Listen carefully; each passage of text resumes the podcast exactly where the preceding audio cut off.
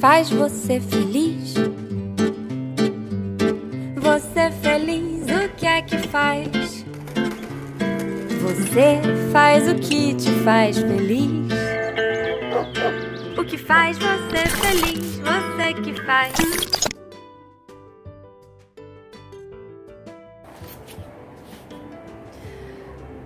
Olá, meninos e meninas. Bem-vindos ao nosso. Hoje nós vamos retomar o debate sobre o Estado de Direito na Alemanha. Mas a gente é brasileiro. Três. Três! Acabou de fazer o terceiro. Mais particularmente no período do entreguerras e a ascensão do Partido Nacional Socialista dos Trabalhadores Alemães durante a República de Weimar. Para isso, nós teremos dois textos base. Um artigo ou capítulo de Ron Rosenbaum sobre o jornal Münchener Post, intitulado A Cozinha Venenosa: Os Primeiros Explicadores Esquecidos. Nesse livrinho, para entender Hitler, bu a busca das origens do mal, e o livro de Sylvia Bittencourt, A Cozinha Venenosa, um jornal contra Hitler, a história do Münchener Post, o principal inimigo dos nazistas na imprensa. O que eles têm em comum? Bom, ambos analisaram o caso do pequeno jornal de Munique, o Münchener Post, que foi completamente destruído por Hitler em 1933. Né? Não são historiadores. Ron Rosenbaum ele se formou em literatura inglesa em Yale, é professor de jornalismo na Universidade de Colômbia e Silvia Bittencourt, brasileira, jornalista, radicada na Alemanha, é professora de línguas na Universidade de Heidelberg. Né? É, são jornalistas escrevendo sobre um jornal que tentou, ao longo de toda a República de Weimar, denunciar um grupo criminoso travestido de partido político em pleno Estado democrático de direito na Alemanha. Em entrevista concedida ao jornal Folha de São Paulo, ao jornalista Cassiano Elec Machado, em 22 de junho de 2013, a Silvia Bittencourt vai dizer que a sua primeira inspiração para né, a pesquisa é, que deu base a essa publicação, a esse livro, foi o livro do Ron Rosenbaum, né, o Para Entender Hitler, que além de discutir todas as teses já difundidas, né, as explicações sobre as origens do mal em Hitler, dedica um capítulo aos repórteres do Münchener Post, né, considerando que é, eles foram os primeiros a, a questionar, no calor do momento, as intenções é, do partido nazista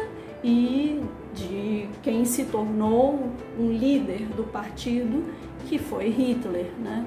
Então, eles foram jornalistas é, e os primeiros a advertir as autoridades sobre os perigos que o partido representava, né?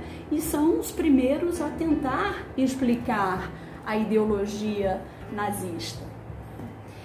É, quando o jornalista da Folha de São Paulo pergunta a Silvia Bittencourt por que, que é, esse tema nunca né, tinha sido abordado em livros na própria Alemanha ou em outros países, é, a autora responde que. Deixa eu ficar um pouco aqui na minha, já vou ver o que eu faço. Apesar de ser um jornal tradicional em Munique, o Post era um jornal pequeno, era um jornal local que sempre viveu né, a partir de poucos assinantes, a partir da contribuição financeira de poucos assinantes, né? É, afora que era um jornal social-democrata, de esquerda, né, que circulava no estado mais conservador da Alemanha, a Baviera. Então, é, por mais que ele denunciasse né, todos os crimes e escândalos nos quais o partido nazista estava envolvido, é, ninguém dava ouvidos, né? E também diz que às vezes o jornal beirava o sensacionalismo. Ok, ok. Então ela acredita que os historiadores alemães não tenham achado importante é, divulgar é, essa, essa história né, de um jornal que, no final das contas, dava murro em ponta de faca. Né? Foram três anos de pesquisa para que Silvia Bittencourt produzisse esse livro. Ela disse que de princípio a princípio ela se dedicou à leitura de vários livros sobre Hitler e sobre os anos 20 na Alemanha. É, ela também viajou muito para Munique, onde ela ficava dentro dos arquivos e bibliotecas, né? É, lendo os microfilmes com a coleção quase completa do Münchner, do Post. Né? E ah, também fez algumas entrevistas com historiadores ou com parentes desses jornalistas. Né? E foram cinco é, familiares entrevistados, ela disse que foi, foram entrevistas muito especiais é, mas que por um lado os, esses parentes sabiam muito pouco do passado dos seus avós e bisavós é, junto ao Münchner Post. Né? Ela também passeou bastante pelas ruas de Munique para ver onde andavam os protagonistas dessa sua história, é, os lugares das principais redações dos jornais da cidade, as praças onde aconteciam as grandes manifestações, as cervejarias, né, que foram palco dos discursos de Hitler e também do, das brigas, dos quebra-quebras é, quebra entre nazistas e, e adversários. Né? Outra coisa que Silvia Bittencourt comenta nessa entrevista à Folha de São Paulo é sobre é, a tese de que o Post, o Münchner Post, haveria ajudado a, a divulgar as ideias de um quase desconhecido Hitler. Né? E ela diz que é, de fato, de um desocupado, sem nenhuma formação é, ou profissão, né, é, ter se tornado em poucos meses uma estrela em Munique, né, é, alguns historiadores sugerem que essa ascensão ela pode ter sido uh, construída também com a campanha desenfreada é, que o Post faria contra Hitler, ou que o Post fez contra Hitler, né? e de certa forma colaborando com a divulgação das suas ideias. Mas que efetivamente o que o jornal queria era alertar as autoridades para o perigo daquilo tudo. Né? Para a autora Silvia Bittencourt, o grande erro não foi o trabalho é, incansável de denúncia orquestrado pelos jornalistas do Münchner Post. Né? É, Para ela, o, o maior erro, o grande erro, foi o da própria social-democracia alemã, né? de um modo geral, e dos comunistas, né? que em vez de se unirem contra é, os nacional-socialistas, os nazistas, é, se combateram ao extremo. Né? E quando pensaram ou começaram a pensar numa aproximação, já era tarde demais. Ao que nós poderíamos agregar que o apoio do Partido Social Democrata Alemão aos créditos de guerra na Alemanha o assassinato de Rosa Luxemburgo e Karl Liebknecht em janeiro de 1919, orquestrado pelo Partido Social Democrata Alemão, a crítica da Terceira Internacional, a Internacional Comunista, a proposta política da social-democracia, com sua tese de que a luta deve limitar-se a direitos legais e a busca da conquista do poder estatal, foram é, alimentos e combustível para esses grandes combates. Né? Mas vamos ao Münchener Post.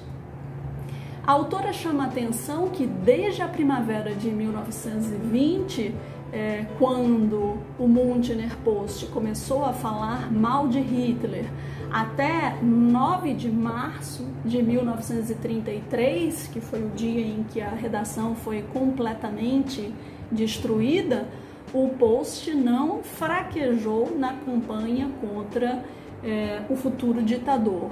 Né? Então foram mais de 10 anos de denúncias aos métodos e planos do partido nazista. Né? Inclusive Hitler tinha um ódio particular ao Münchener Post. Né? Ele chamava a, a publicação de Münchener Pest, a peste de Munique, ou de cozinha venenosa. Né? E a autora até vai chamar a atenção que cozinhar no jargão de imprensa é reescrever um texto já publicado, né? já requentado. E no caso do Post, Hitler dizia que o jornal preparava seus textos com veneno, né? com inverdades, com difamação.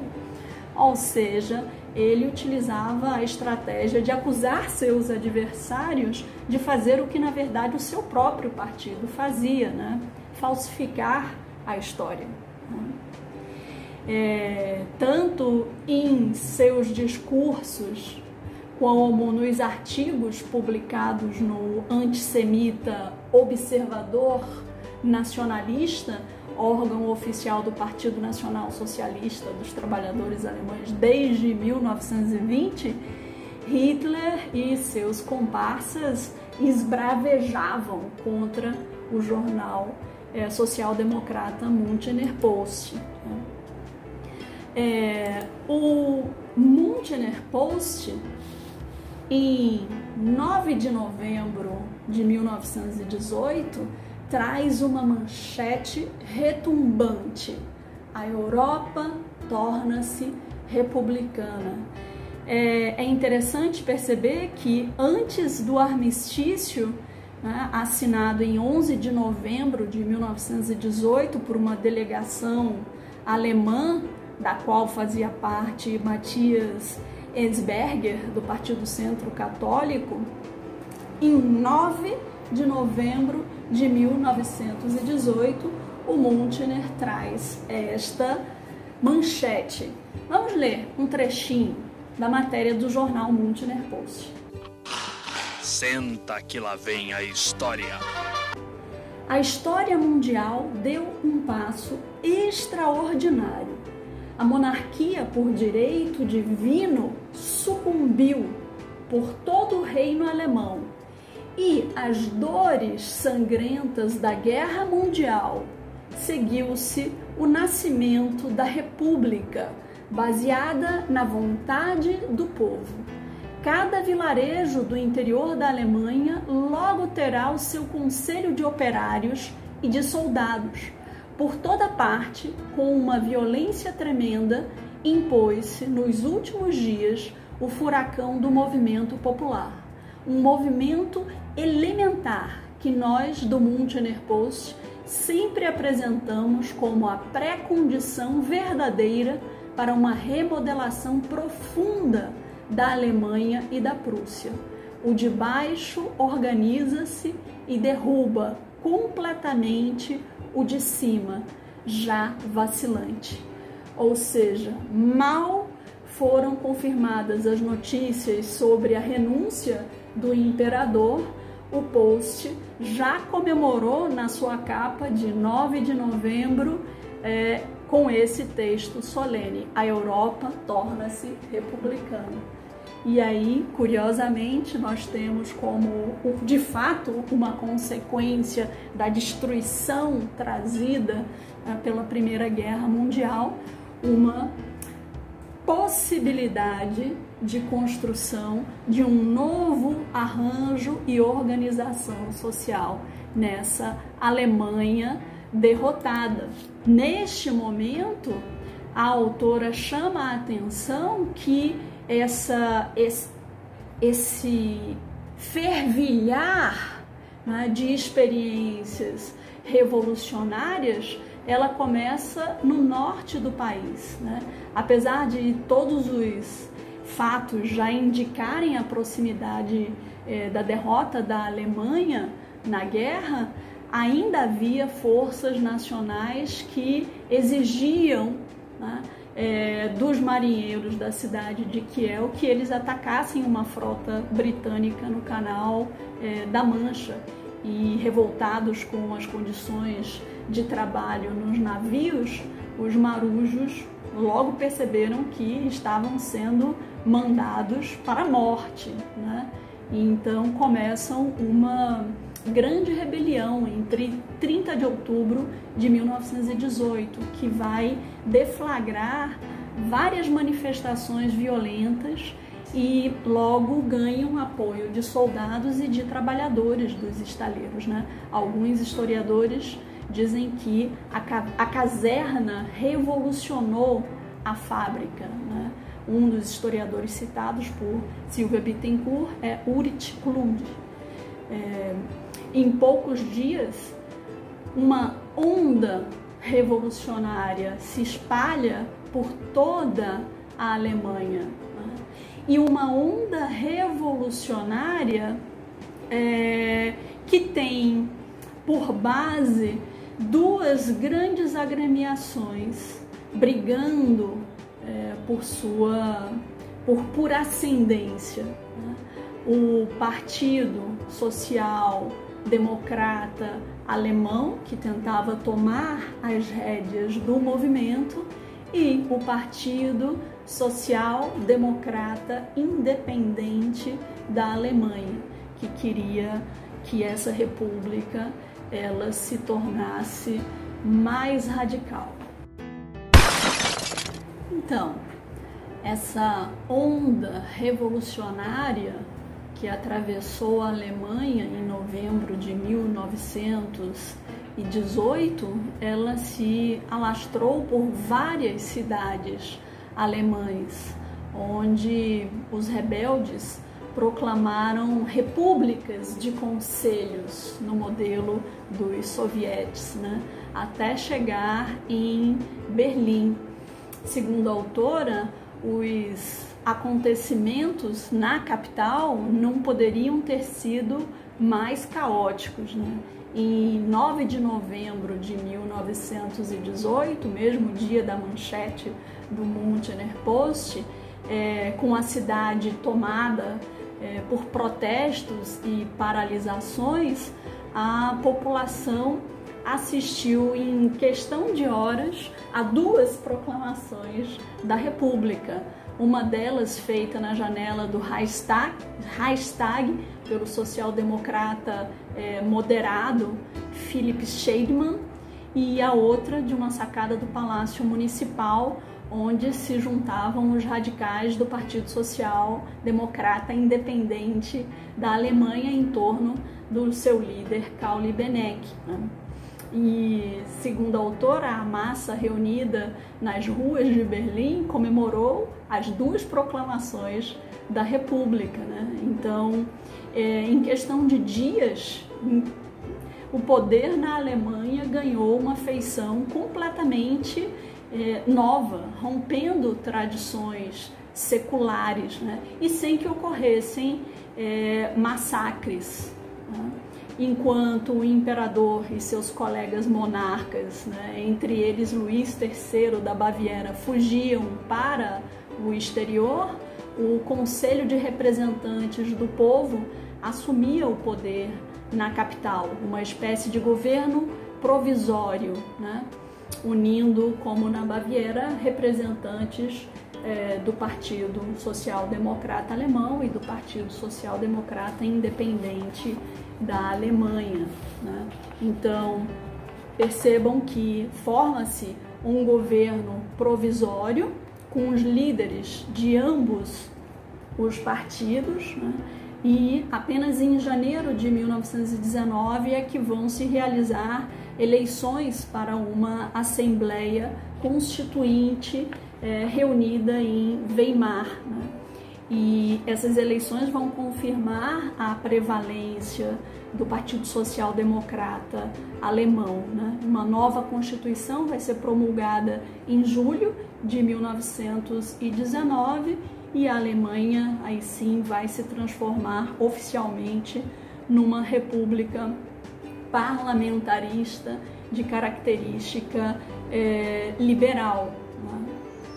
Sem o apoio do que veio a ser, a se tornar o Partido Comunista Alemão e de todos os sindicatos ligados à Terceira Internacional. Né? Antes de chegarmos a esse momento, em meados eh, de 1919, a essa onda, né, a chamada Munique Vermelha, com a sua, sua República dos Conselhos, é, ela durou menos de um mês. Né?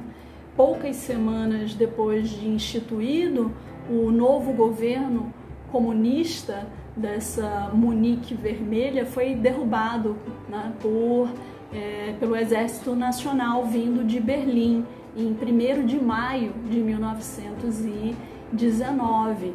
E esse exército né, só conseguiu é, conter esse, essa radicalização revolucionária graças ao apoio dos Freikorps, né, dos corpos de voluntários, essas unidades paramilitares formadas em grande parte é, de ex combatentes, ex-soldados que ficaram uh, sem trabalho depois da Primeira Guerra, no final da Primeira Guerra.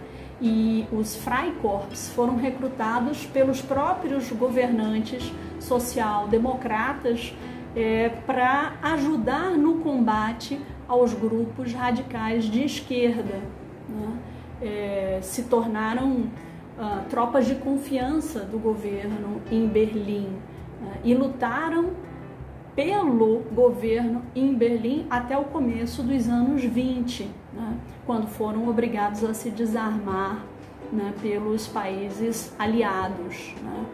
É, e um desses grupos foi responsável pelo assassinato de Rosa Luxemburgo e Karl Liebknecht, né, em janeiro de 1919 em Berlim, para que todos entendam a briga política entre é, o Partido Social Democrata, que se tornou Estado, governo e Estado, e partidos é, mais radicais à esquerda. Né? Ron Rosenbaum ele vai trazer alguns elementos para a discussão né, do papel e da importância do Münchener Post. É, para Ron Rosenbaum, os jornalistas do Münchener Post eles foram os primeiros a investigar e denunciar o lado avesso do Partido Nacional Socialista dos Trabalhadores Alemães, né? o seu comportamento criminoso e homicida mascarado por pretensões a movimento político. Ele vai chamar a atenção né, a partir da fala de um jornalista do Münchener Post que eh, não eram políticos criminosos, né, mas eram criminosos políticos, criminosos na política. Né. E a Batalha do Münchener e Hitler começou em 1921, segundo Rosenbaum, né, antes de Hitler conseguir firmar o seu controle sobre o incipiente Partido Nacional Socialista. Então ele chama a atenção que o partido ele é, era composto por vários grupos, várias né, facções internas. E a sua oposição ela inicia por questões ideológicas, claro. Né? O Post foi fundado e patrocinado pelo Partido Social Democrata Bávaro. É, era um jornal mais liberal populista do que, é, do que comunista, não era comunista. Né?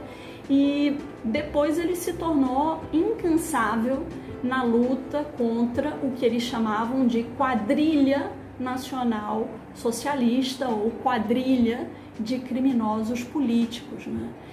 É o quê? E o termo cozinha venenosa era como Hitler chamava o jornal, né? veneno e venenoso. É, nesse momento são palavras que assumem é, uma dimensão é, racial, sexual, a ideia do envenenamento do sangue por contaminação, né? É, adulteração, mácula e contaminação de algo que deveria ser puro. Né? É, era um atributo também é, a, do sangue venenoso, sexualmente transmissível dos judeus. Né? É, em relação à estratégia do Mundgener Post, o autor ressalta que os jornalistas eles eram jornalistas investigativos, né? e eles conseguiram é, um meio de obter e publicar memorandos internos e correspondências do círculo mais íntimo de Hitler. Né? E é, eles ligavam Hitler e todos os seus comparsas a escândalos sexuais. O babado é certo, tá entendendo? A escândalo de corrupção financeira, aos escândalos dos crimes políticos em série. Né? A grande preocupação é, já que o discurso moralista do partido eh, nazista ele se construía muito em cima né, é, de uma moral, é, uma moral social e uma moral política, né? É, um partido que deveria salvar a nação de escândalos de corrupção, né? corrupção política e corrupção pessoal social, então eles achavam que essa era uma estratégia, mostrar como Uh, os políticos ligados ao partido estavam envolvidos em escândalos de corrupção, estavam envolvidos em escândalos sexuais, né? Contradizendo a sua própria narrativa. E algo também que o autor chama a atenção é que Hitler esteve muito perto de não conseguir, tanto quanto né, de conseguir sua ascensão à liderança do partido nazista em meio à luta das facções internas. Né? Então, é, para Rosenbaum, a crise econômica né, da Alemanha, o trauma psíquico pós-guerra, o antissemitismo cristão, o medo ao moderno, à modernização, à transformação da sociedade, as técnicas de propaganda, a, a, a manipulação dos símbolos né, e a própria ideologia nazista são explicações que fazem parte né, de, uh, de uma leitura sobre a ascensão do nazismo, de elementos que contribuíram para a ascensão e vitória do nazismo na Alemanha. Só que para o autor é, são explicações que apli são explicações que explicam o apelo, mas não o sucesso do movimento político. Né? O que garantiu o sucesso do movimento político foi a sua própria estratégia política, a rede de chantagens, é, a falsificação da história e os crimes contra os seus opositores, os crimes políticos. Né? Essas são, segundo o autor, estratégias que levam Hitler à chancelaria é, em 30 de janeiro de 1933. Né? Então, ele chama a atenção que Hitler chega ao poder de forma legal, dentro das regras do jogo do Estado democrático, né? Nomeado por um presidente eleito. E o Münchener Post, os jornalistas do Münchener Post, percebem essa estratégia política né? e denunciam todo o crime político orquestrado por Hitler e pelo partido nazista, travestido de legalidade, desde 1921, quando começa a fazer as denúncias sobre Hitler e o Partido Nacional Socialista dos Trabalhadores Alemães. Então, é, o trabalho de Ron Rosenbaum é analisar os artigos e as várias manchetes no jornal durante esse período. Né? Então, desde tem uma manchete que é publicada é, em novembro de 1932, onde Hitler aparece caído no chão. Né? É, e nessa matéria, o Münchener Post chama a atenção que desde novembro de 1923, né, durante o golpe da, da, da cervejaria em Munique, quando os soldados leais ao governo atiraram contra né, os, os, nazistas e Hitler se jogou no chão da rua e usou os corpos de seus camaradas como escudo contra balas, porque de corajoso ele não tinha nada, até novembro de 1932, né, que depois de, uma, de, um, de um crescimento é, eleitoral durante dois anos, nessa última eleição nacional livre que aconteceu em 7 de novembro de 32, é, a, a popularidade do partido caiu. Né? E, e o Münchner Post é, se regozijou nessa matéria de 9 de novembro. Né? A caricatura mostra um Hitler sendo chutado é, para fora de uma porta pelos eleitores né? e aterrizando na calçada. Né? A manchete dizia: a Alemanha está livre, enfim, do perigo nacional socialista. Né? É, mas pouquíssimo tempo depois, os alemães perceberam e os jornalistas perceberam que não era bem assim. Né? É, então, são várias as manchetes, né? É, Adolf Hitler traidor, a irmandade calorosa na Casa Parda, a vida sexual no Terceiro Reich.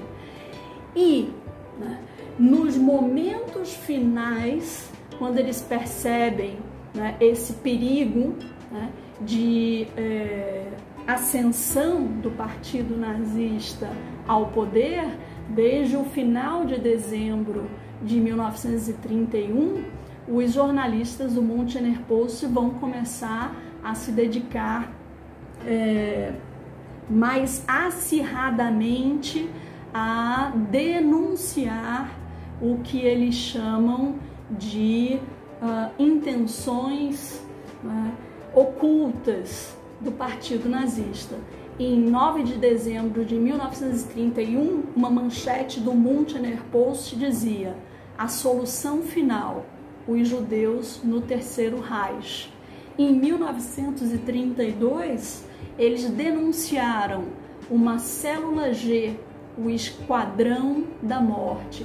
Então eram várias denúncias, desde as origens de Hitler, né, para um partido que se gabava de pureza ou elogiava a pureza do sangue, né, ou a pureza da raça ariana, eh, eles acharam importante e estratégico buscar quais seriam as origens de Hitler. Né? É, a denúncia das tramas de chantagem sexual. Né? Ai, que loucura! Ai, que absurdo! É, e toda a cultura de chantagem política do Münchner Post, inclusive chamando atenção para a hipocrisia né, desse discurso moral e moralista. Eles vão atrás de noticiar um plano secreto para a solução da questão dos judeus, né, quando o partido chegasse, tomasse o poder. Né? Inclusive, eles denunciaram uma lista de restrições à cidadania dos judeus, que incluíam o afastamento de judeus dos tribunais, do serviço público, das profissões liberais, da vigilância policial, o confisco de empresas e propriedades e a própria denúncia da existência de um esquadrão da morte secreto no partido. Né? É angustiante ver é, as últimas semanas é, de publicações do Münchner Post antes de serem completamente destruídos. Né? E o autor vai trabalhar semana a semana. Né? Em 3 de janeiro de 1933, é, o jornal anuncia que o seu, a sociedade alemã tem o dever de derrotar Hitler. Né? É nosso dever derrotar Hitler no ano que começa. Em 23 de janeiro de 33, o jornal vai denunciar um banho de sangue em Dresden.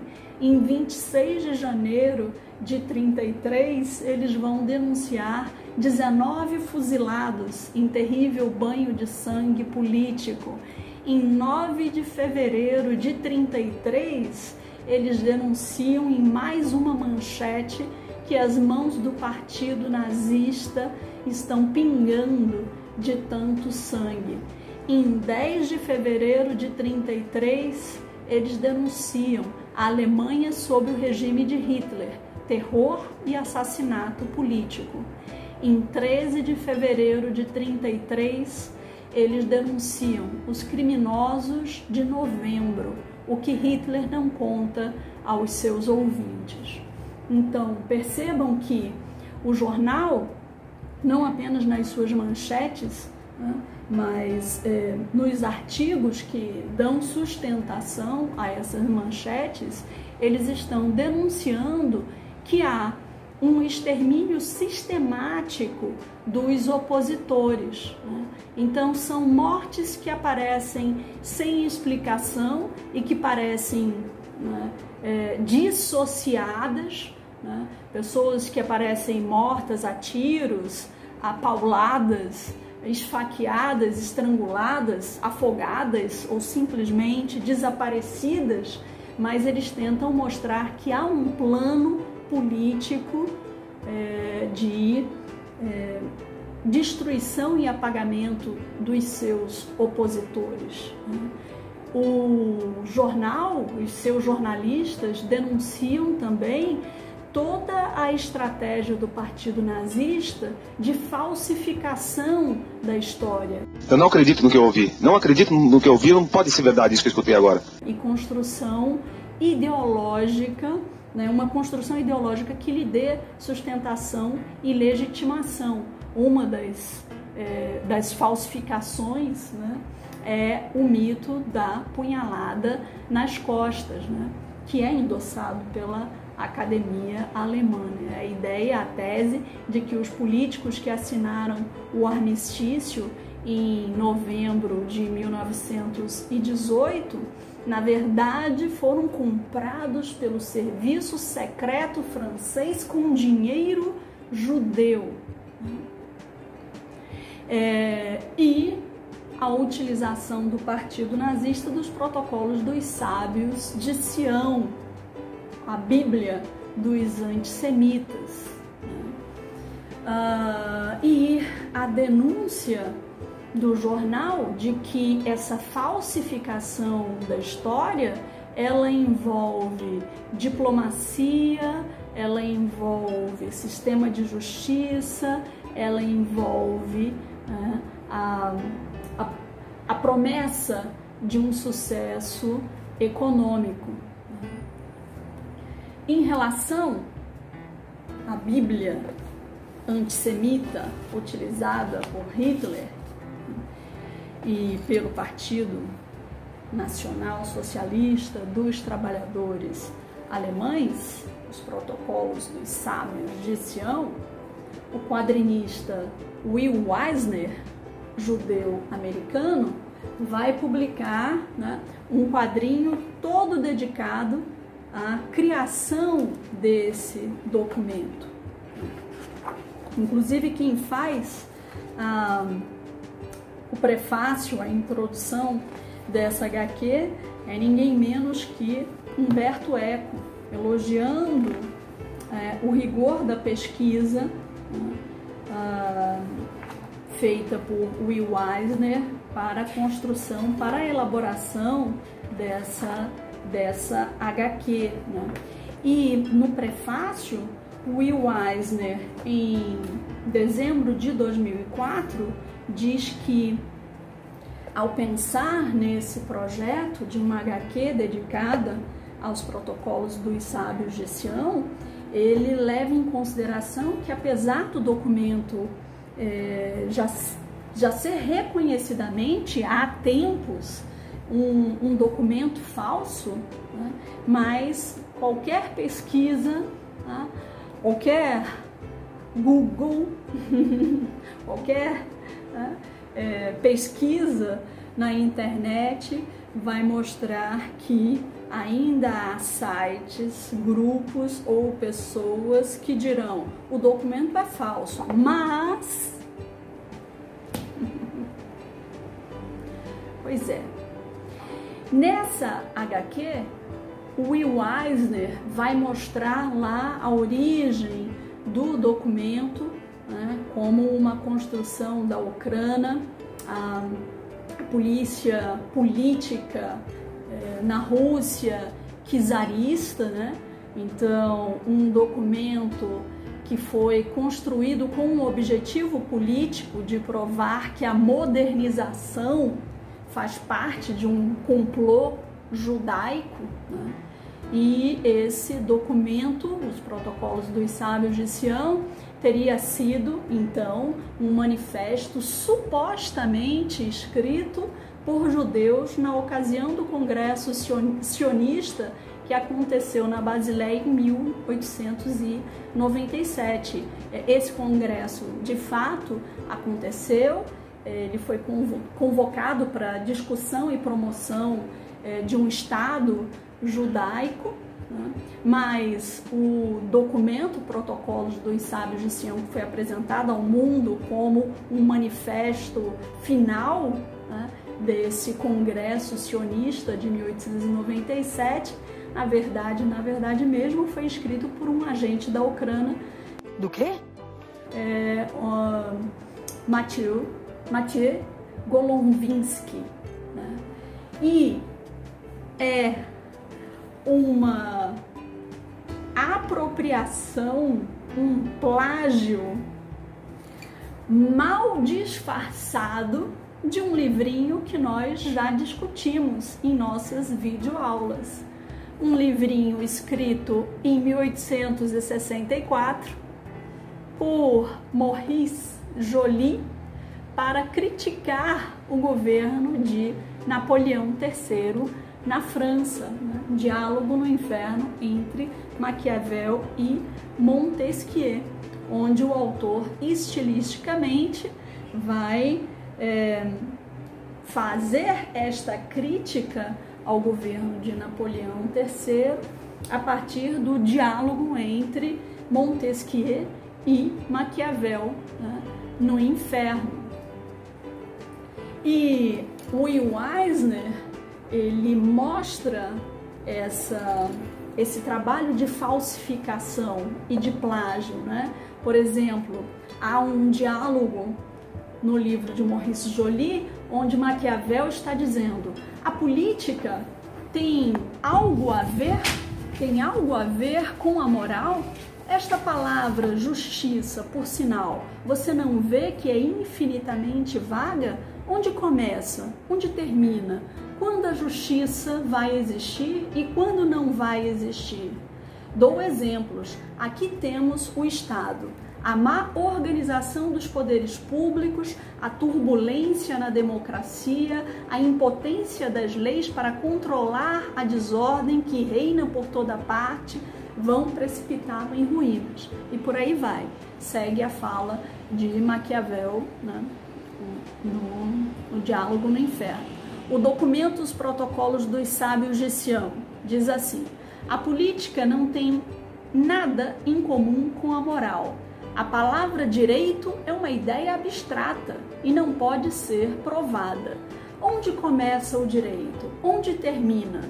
Em qualquer estado onde exista má organização da autoridade, uma impessoalidade de leis e dos direitos sobre a disseminação do liberalismo, eu encontro um novo direito para atacar pelo direito do mais forte e para aniquilar todas as forças existentes de ordem e regulamentação, para reconstruir as instituições e me tornar o senhor soberano daqueles que nos deixaram o direito é, de seu poder, recusando voluntariamente em seu liberalismo.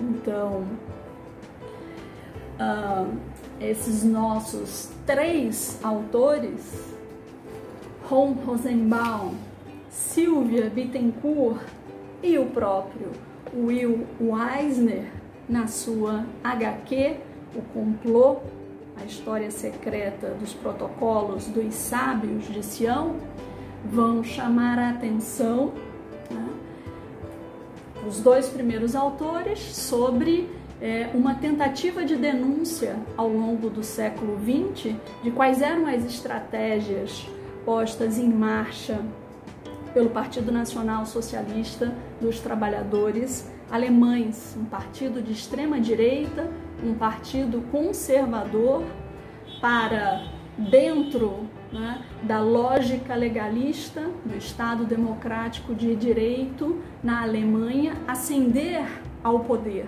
sem aparentemente quebrar as regras e as instituições do Estado. Apenas escangalhar docemente essas instituições e conseguir ascender ao poder. E Will Eisner vai chamar a atenção para a falsificação da história como uma dessas estratégias falsificação da história. Isso lembra alguma coisa a vocês?